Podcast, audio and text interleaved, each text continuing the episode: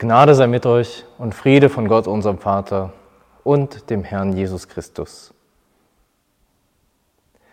Gottes Wort für die Predigt steht im ersten Brief des Apostel Petrus im zweiten Kapitel.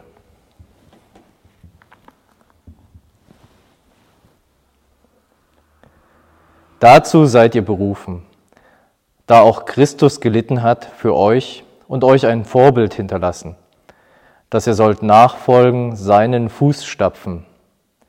Er, der keine Sünde getan hat und in dessen Mund sich kein Betrug fand, der, als er geschmäht wurde, die Schmähung nicht erwiderte, nicht drohte, als er litt, es aber dem anheimstellte, der gerecht richtet. Denn unsere Sünde, der unsere Sünde selbst hinaufgetragen hat, an seinem Leibe auf das Holz, damit wir, den Sünden abgestorben, der Gerechtigkeit leben. Durch seine Wunden seid ihr heil geworden, denn ihr wart wie irrende Schafe. Aber ihr seid nun umgekehrt zu dem Hirten und Bischof eurer Seelen. Der Herr segne an uns sein Wort.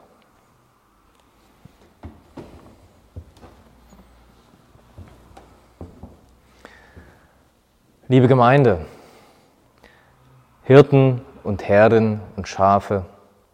Bei jedem von euch tauchen da vermutlich ganz unterschiedliche Bilder auf. Heute ist der Hirtensonntag. Und wir haben es gehört, gehört. Jesus stellt sich als unser guter Hirte vor. Das Thema des Hirten, das zieht sich durch den ganzen Gottesdienst. Das zieht sich durch den Introitus, Psalm, über die Lesung bis jetzt zur Predigt. Ich erinnere mich an den Beginn meines Theologiestudiums.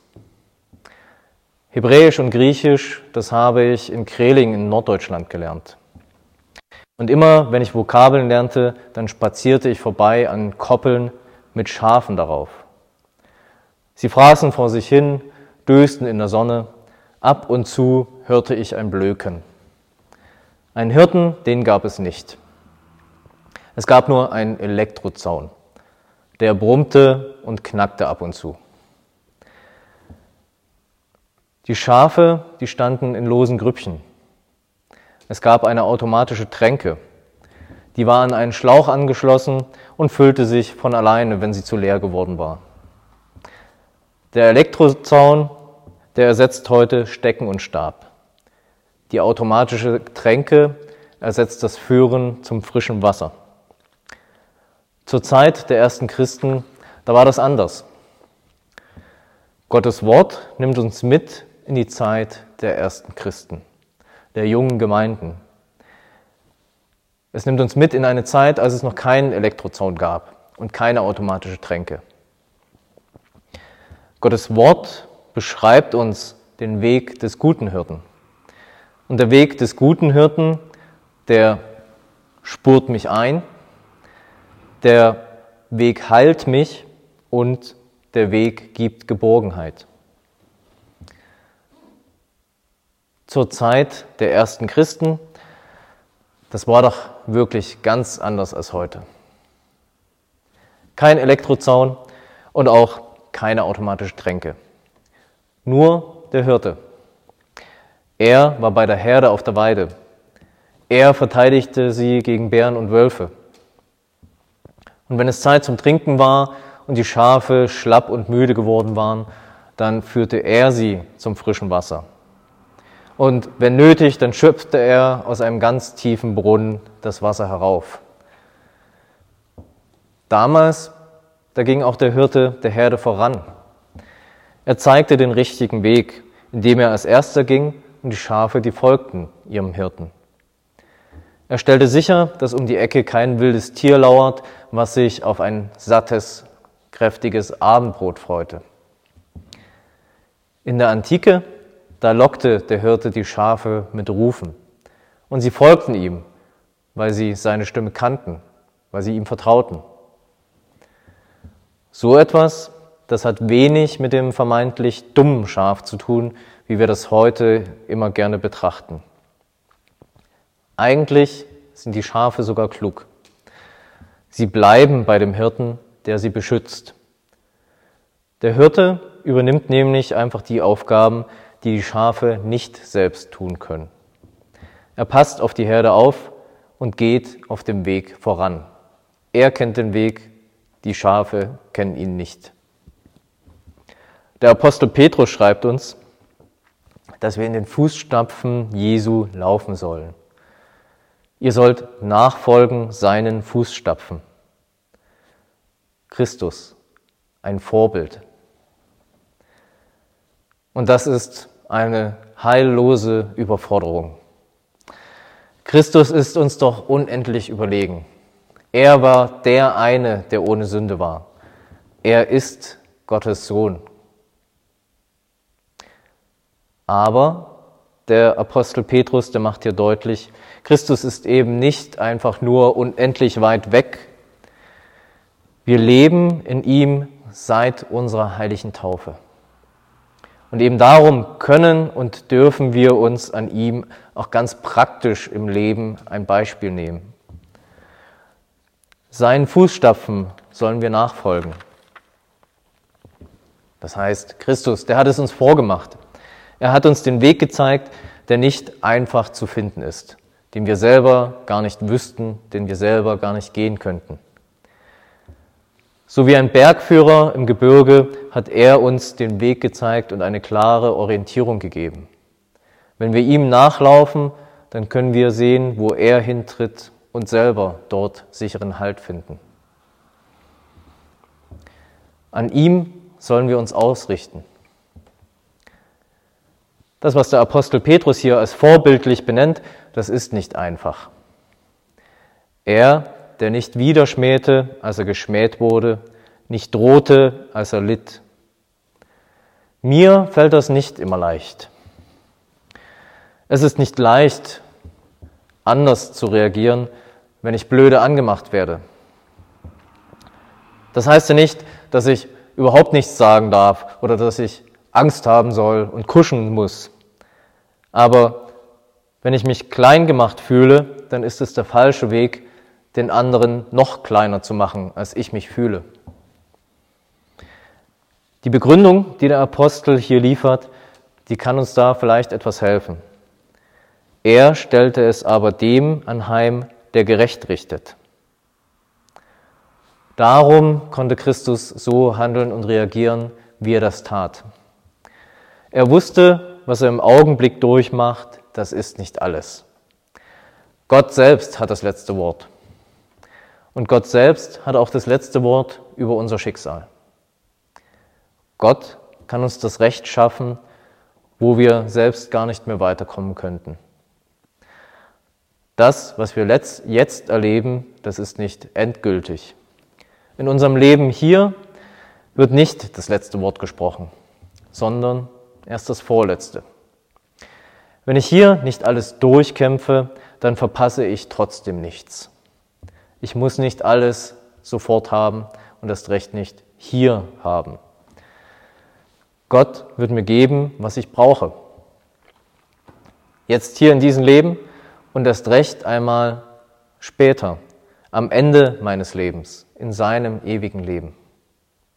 Am Ende meines Lebens, da werde ich auch viel mehr bekommen als einfach nur Recht. Ich werde vieles bekommen, was ich eigentlich gar nicht verdient hätte, weil Gott uns so liebt. Das mit dem Verzicht auf das Widerschmähen, auf das Wiedervergelten, das bezieht sich übrigens auch immer auf die eigene Person. Es bezieht sich auf den eigenen Vorteil. Den soll ich nicht suchen. Wenn wir uns das Vorbild Jesu anschauen, dann stellen wir auch ganz klar fest, dass er sich sehr wohl für andere Menschen eingesetzt hat. Den anderen, denen hat er zurecht verholfen, sogar mit großer Leidenschaft. Christsein, das hat nämlich gerade nichts mit einem Duckmäusertum zu tun. Für andere Menschen, da tun wir unseren Mund auf. Für andere Menschen setzen wir uns ein. Denn wir wissen es doch als Christen. Gott wird uns selbst einmal Recht schaffen.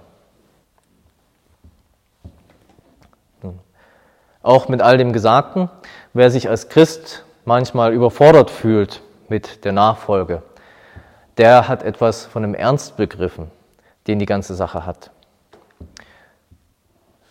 Würde Gott uns nicht zusagen, dass er uns trägt und auf dem richtigen Weg hält, dann müssten wir verzweifeln. Wenn er uns diesen Weg nicht vorangegangen wäre und uns nicht auch auf diesem Weg die Hand reichen würde, dann könnten wir dort gar nicht lang gehen. Der Apostel Petrus zitiert den Propheten Jesaja. Durch seine Wunden seid ihr heil geworden. Am Karfreitag, da haben wir dieses Bibelwort schon einmal gehört. Christus hat die Sünde auf sich genommen, die unsere Welt kaputt macht. Er hat die Sünde auf sich genommen, die jeden von uns mit der Krankheit der Gottesferne infiziert hatte. Dadurch, dass er unsere Sünde an seinem Leib hinaufgetragen hat, werden wir erlöst von der Sünde. Jeder, der regelmäßig hier ist, der kennt diese Sprache nur allzu genau. Die Gedankengänge, die sind eigentlich vertraut.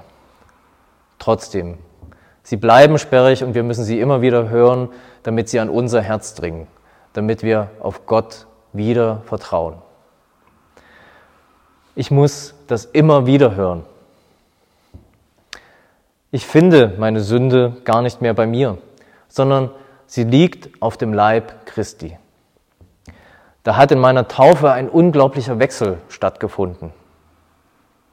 Christus hat alles von mir weggenommen, was mich belasten könnte, und hatte stattdessen auf sich selbst geladen.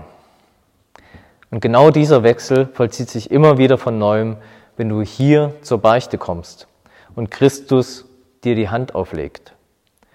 Dann liegt deine Sünde, dein Versagen nicht mehr auf dir, sondern Christus, der trägt sie. Und wenn du seinen Leib und sein Blut im heiligen Mahl hier empfängst, dann geschieht genau dieser Wechsel wieder von neuem. Christus verbindet sich mit dir. Und wieder findest du deine Sünde nicht mehr bei dir. Christus, der hat sie getragen. Das hat dann auch Konsequenzen. Wenn meine Sünde nicht mehr auf mir liegt, heißt das ja gerade nicht, dass ich tun kann, was ich will. Im Gegenteil, damit würde ich ja dann gerade Christus wieder von neuem verspotten. Im Gegenteil, Gerade dadurch gebe ich Christus die Ehre, dass ich zu meiner Sünde und Schuld stehe. Und da ist jeder gefordert, von seiner eigenen Sünde und seiner eigenen Schuld zu sprechen.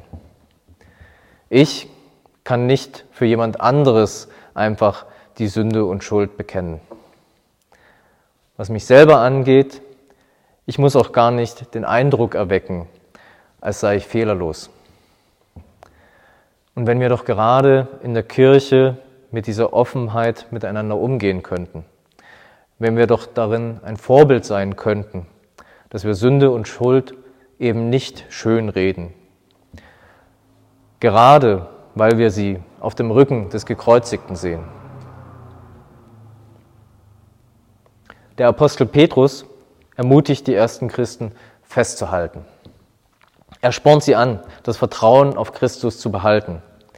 Das Vertrauen, das haben sie auch dringend gebraucht. Denn sie waren in keiner einfachen Situation. Christen waren für die anderen undurchsichtig, merkwürdig, komisch. Sie nahmen nicht an den Festen für die vielen Götter teil. Sie galten als Sonderlinge. Warum dieses kleine Häuflein sein eigenes Ding macht, die anderen konnten und wollten es auch gar nicht verstehen. Kaum jemand von außen verstand, was die ersten Christen bei ihren Versammlungen machten. Ihnen wurde nachgesagt, sie wären Kannibalen, weil sie Fleisch und Blut von diesem Christus essen. Offensichtlich hatten die anderen nicht verstanden, was die Christen dort machen. So viele Anschuldigungen. Der Druck von außen auf die kleinen christlichen Gemeinden damals muss groß gewesen sein. Aber sie haben sich an Gott gehalten. Sie sind den Fußstapfen von Jesus Christus gefolgt. Und Christus hat sie auf dem Weg erhalten. Es gibt immer noch die Christenheit. Der Apostel Petrus, der kannte diesen Druck nur zu genau. Er erinnert uns daran, dass Christus unser Pastor und unser Bischof ist. Zu Deutsch heißt das, Christus ist unser Hirte und er kümmert sich um uns, er schaut nach uns. Bischof, das heißt nämlich Aufseher, aber in einem liebevollen Sinn. Das erinnert mich und dich daran, dass wir unseren Glauben nicht an irgendjemanden binden sollten, auch nicht an unsere Gefühle. Wir binden unseren Glauben an den eigentlichen Pastor und den eigentlichen Bischof. Wir lassen uns immer wieder zu Jesus Christus hinbekehren. Und hier in unserer Zionsgemeinde, da musstet ihr euch auch drei Jahre lang darin üben. Ihr musstet ohne eigenen Pastor auskommen. Und ich danke Gott, dass ihr euch an Christus festgehalten habt und nicht verzweifelt seid. Auch jetzt ist unsere Aufgabe, dass wir uns auf Jesus gemeinsam ausrichten, dass wir gemeinsam seinen Weg gehen. Ich, ich bin nur ein Unterhirte. Ich kann euch nur als Pfarrer dienen, weil Christus auch mein Hirte ist. Der Apostel Petrus, der spricht dir zu, du bist umgekehrt zu dem Pastor und Bischof deiner Seele. Du gehörst zur Herde Jesu Christi. Er kümmert sich um dich, weil du sein Schäflein bist. Amen. Lasst uns beten. Unser lieber Herr Jesus Christus, du hast uns am Kreuz erlöst und zeigst uns den Weg zum Vater. Du bist unser guter Hirte. Gib, dass wir immer in der Spur deiner Fußstapfen bleiben. Lass uns aus der Kraft deiner Auferstehung leben und lass uns durchhalten, bis wir nach diesem Erdenleben den Siegeskranz erringen. Das bitten wir in deinem Namen. Amen. Der Gott aller Gnade aber, der euch berufen hat zu seiner ewigen Herrlichkeit in Christus, der wird euch, die ihr eine kleine Zeit leidet, aufrichten, stärken, kräftigen, gründen. Ihm sei die Macht in alle Ewigkeit. Amen.